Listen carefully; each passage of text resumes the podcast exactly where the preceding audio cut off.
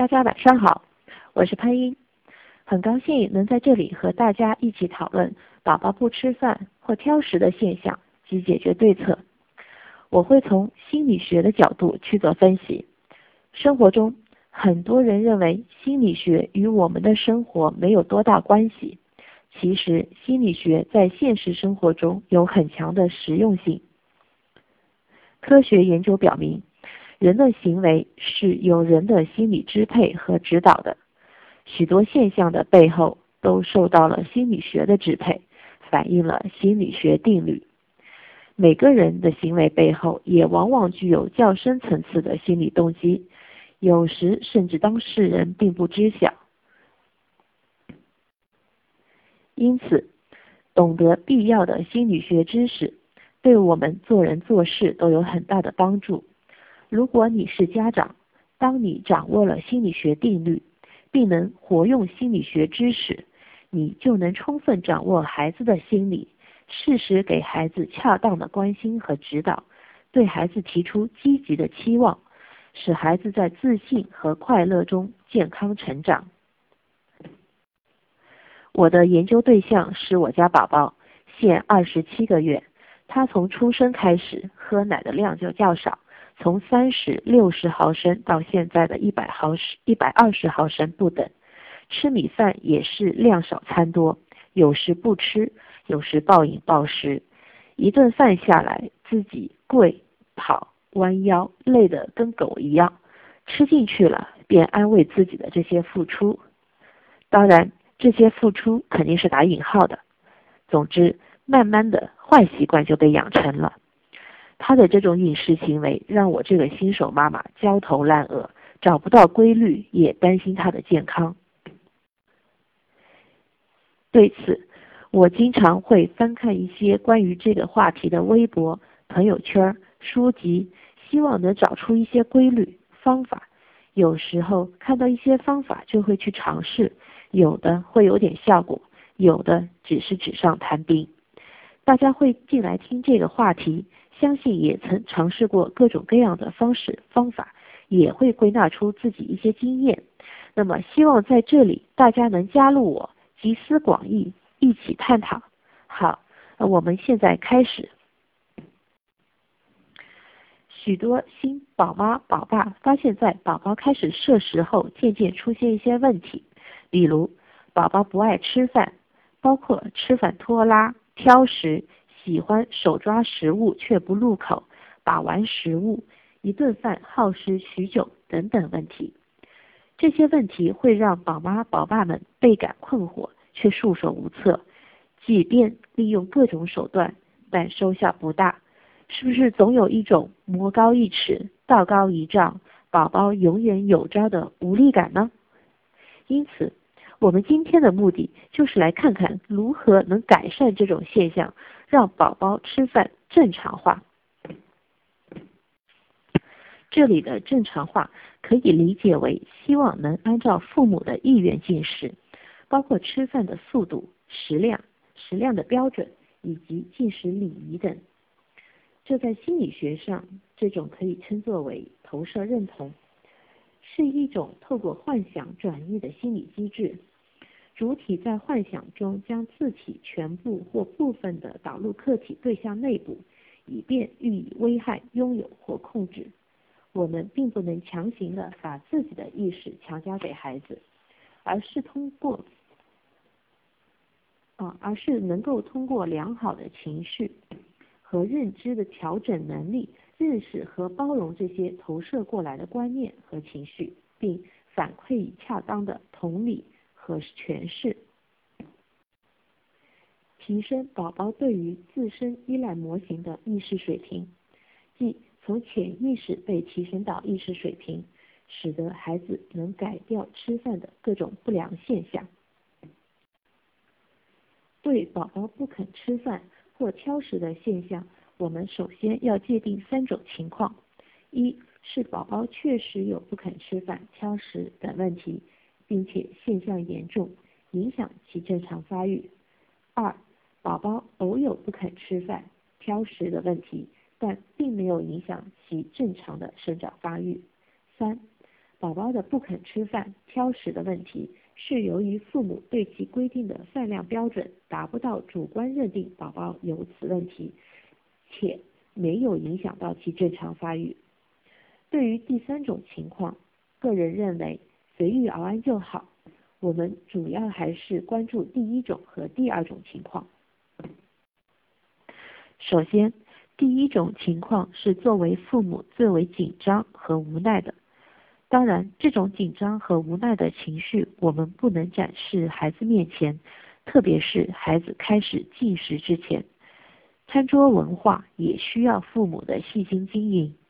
我们说，任何行为背后都有某一个动机，很多时候我们会忽视这个动机，直接通过我们的肢体行为展现出来，有时使自己的目标越来越远。这里有一个心理学名词“问题行为”，可以解释为一个问题行为往往是表现形式不合理，而并不是行为原因有问题。任何一个问题行为，只要稍作变化，就是能充分发挥其潜能的好行为。所以说，父母的情绪和行为永远是影响孩子最重要的因素之一。适当的拿出自己优雅的一面来化解宝宝顽劣的吃饭行为，以柔克刚的应付，也许会有更好的收效哦。当然，还有很多其他原因，比如宝宝的成长过程是由其内因和外因因素对其产生的相互影响。有研究表明，宝宝在妈妈的腹中时已接受了妈妈饮食习惯的熏陶。宝宝一出生，味觉细胞就已发育。我们通过喂养可以发现，当给他甜味食品时，便表现出微笑和满足；给他苦味的药物或食物时，宝宝会表现出厌恶或嚎嚎大哭。婴儿一出生，其味觉细胞不但已发育，且有记忆功能。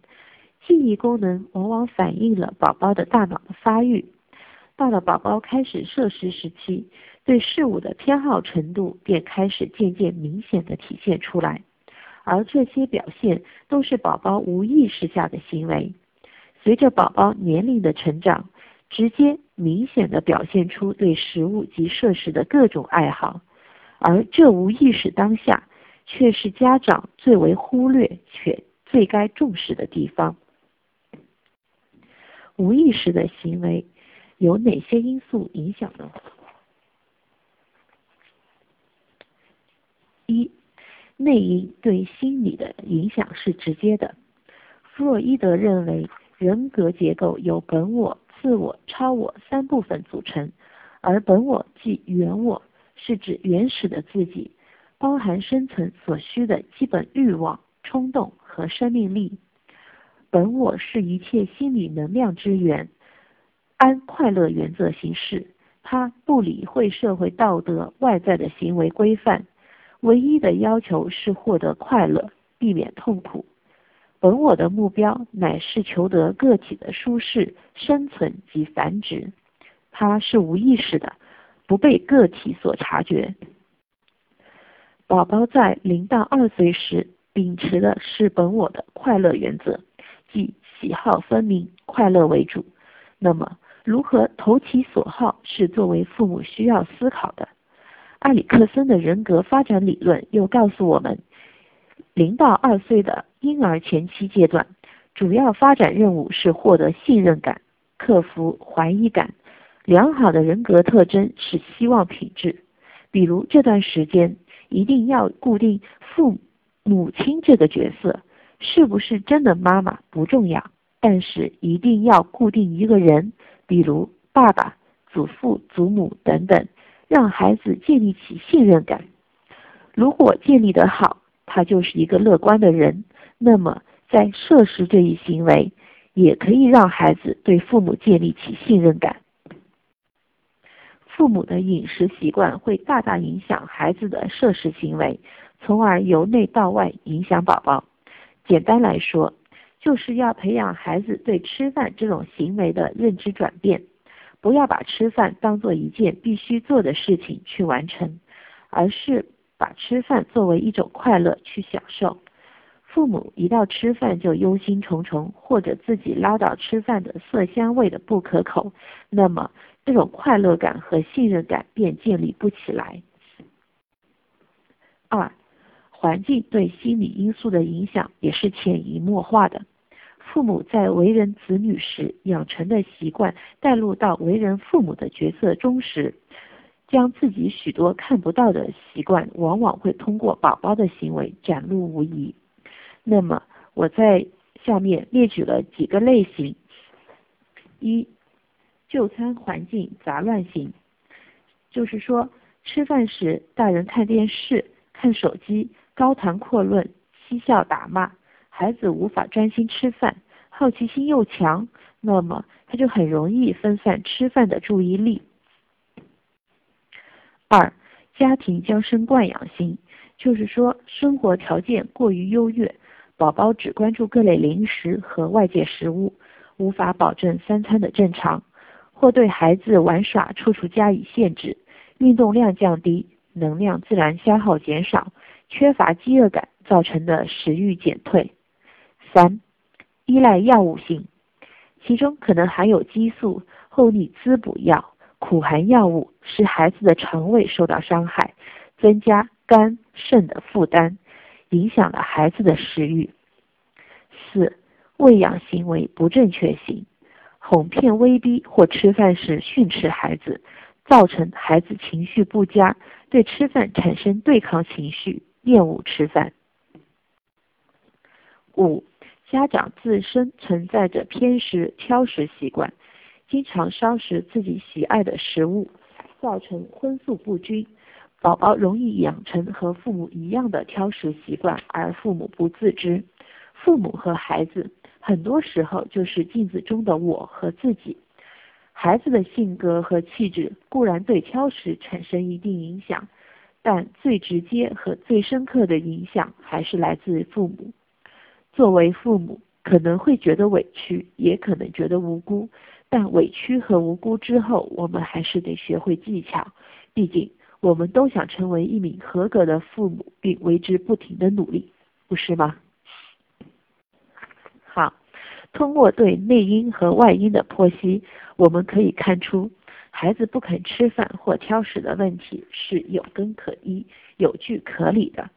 从而使我们能更有把握的去调整这种不爱吃饭或挑食的状态。当然，每个宝宝的身体素质及对食物的偏好程度是不一样的，但因偏食、挑食造成的某种营养缺失、缺乏却是不尽相同。如铁缺乏时易患缺铁性贫血、消化道黏膜萎缩、消化功能减弱。造成食欲不振，锌的缺乏会影响味觉素的形成，降低味蕾功能，出现味觉下降、厌食或异食癖。因此，越早解决孩子的吃饭问题，对孩子的成长过程是至关重要的。首先，家长要以身作则，给宝宝创造良好的饮食环境。尽可能的减少自己饮食偏差给宝宝带来的影响。言教不如身教，小孩子的模仿能力极强。如果大人本身的饮食习惯不正常，或者常常随便以零食果腹，自然没有理由去要求孩子遵守定时吃饭的习惯。同时，家长也要根据孩子的生理、心理发育特点，给予正确的引导。一千个孩子有一千个个性，这是个性所富有的独特性和唯一性的表现。有些孩子随着父幼儿活动能力的增强，获得的知识和信息量的不断增强，心理也会发生变化。他们通过自己对大人命令的否定，来强调自己的存在，不愿意别人来干涉自己的自由，非常的执拗。即使是平常温顺听话的孩子，到了这个时期也会变得调皮不听话，处处与你对着干。其实这种反抗期的表现是一种正常的现象。但是孩子还不具备判断是非的能力，也不明白吃饭对自己生长的意义。对这类孩子，我们不能以强制强，而是需要通过耐心的引导，提供固定的、具有保护性的、舒适的、安静的喂辅或进食场所，以使孩子注意力集中。不要在进餐时训斥和教育孩子，营造一种轻松、快乐的、良好的进餐气氛。家长需要根据婴幼儿消化吸收的生理特点，采用与年龄和文化相适应的进餐桌椅和器皿，同时做到定时定量、有规律的进餐，尽量不要随意改变孩子的进餐时间和进餐的。量时，在具体的操作时，父母可以依据以下步骤逐步实施：一，在生活中学会运用观察法。观察法是有计划、有目的的观察宝宝在生长周期过程中的变化，做出详尽的记录，然后进行分析处理，从而判断他们心理活动特点的方法。观察是收集第一手资料最直接的手段。当然，我们生活中可能无法做到严谨的观察，但是可以通过观察留心宝宝的生长习惯、行为动机，对改善宝宝不良的饮食习惯至关重要。针对性的做出调整，比一味的照本宣科更为关键。我们可以通过文字、印象。图片记录孩子的饮食情况，找出孩子饮食过程中的好习惯及坏习惯。通常，从中找出良好的习惯比只关注坏的习惯更为重要，因为正向强化的效果对家长及孩子通常是最直接有效的。比如，我家宝宝很喜欢闻奶粉的味道，而不喜欢闻白米饭的味道。当我把奶奶粉勺一勺放在白米饭上时，他立马有了食欲。即便没有菜做佐料，他也能把一碗白饭吃完。之后，我连续给他吃了两天的奶粉配白米饭。第三天，当我只给他一碗白米饭时，他也能很高兴。一个星期以后，他又不爱吃了。于是，我要继续观察他。继续找他新的喜欢动向。二、知识储备的连续性，家长需要掌握一定的食物制作技巧及营养知识，且跟随孩子的成长不断更新。这些知识储备对孩子的饮食习惯会有很大的帮助。所谓食色性也，喜爱美好的东西是本性使然，孩子亦是如此。烹饪孩子喜爱的食物及口味，对孩子的饮食会起到良好的推动作用。但我们并不鼓励偏食，而是对营食物营养的合理搭配，荤素平衡，而是对食物营养的合理搭配，荤素平衡。即使是一两个菜色，而不是一桌子饭菜，也能让孩子吃得美味及营养。我宝宝很喜欢吃红烧的食物，清蒸的食物一口不吃，怎么哄骗都不入口。有时只要喂他清蒸的菜，他会连米饭都不吃。这样的孩子跟他讲道理显然是不管用的，他连“道理”两个字什么意思都不清楚。有一次，我无意中在清蒸的食物上放入了番茄汁，他看到红红的，特别有意思。自己拿了一个勺子，挖了一口，塞进自己的嘴里。对孩子来说，食物的意义也许就是好吃好玩吧。三、互动的重要性原则：根据孩子凡事都愿意参与的特点，鼓励孩子帮助大人做餐前的准备工作。孩子在这方面其实是很主动的，但是父母却很难做到一致性。在孩子越帮越忙时，父母还能坚持让孩子参与是很难能可贵的。这种行为的养成，不但要靠父母的自觉性，也需要依靠整个家庭的支持。四，进餐过程中的文化养成，父母要以身作则，用言语赞美孩子不愿意吃的食物，并带头品尝，故意做出津津有味的样子，给孩子树立良好的榜样，培养孩子喜欢吃各种食物。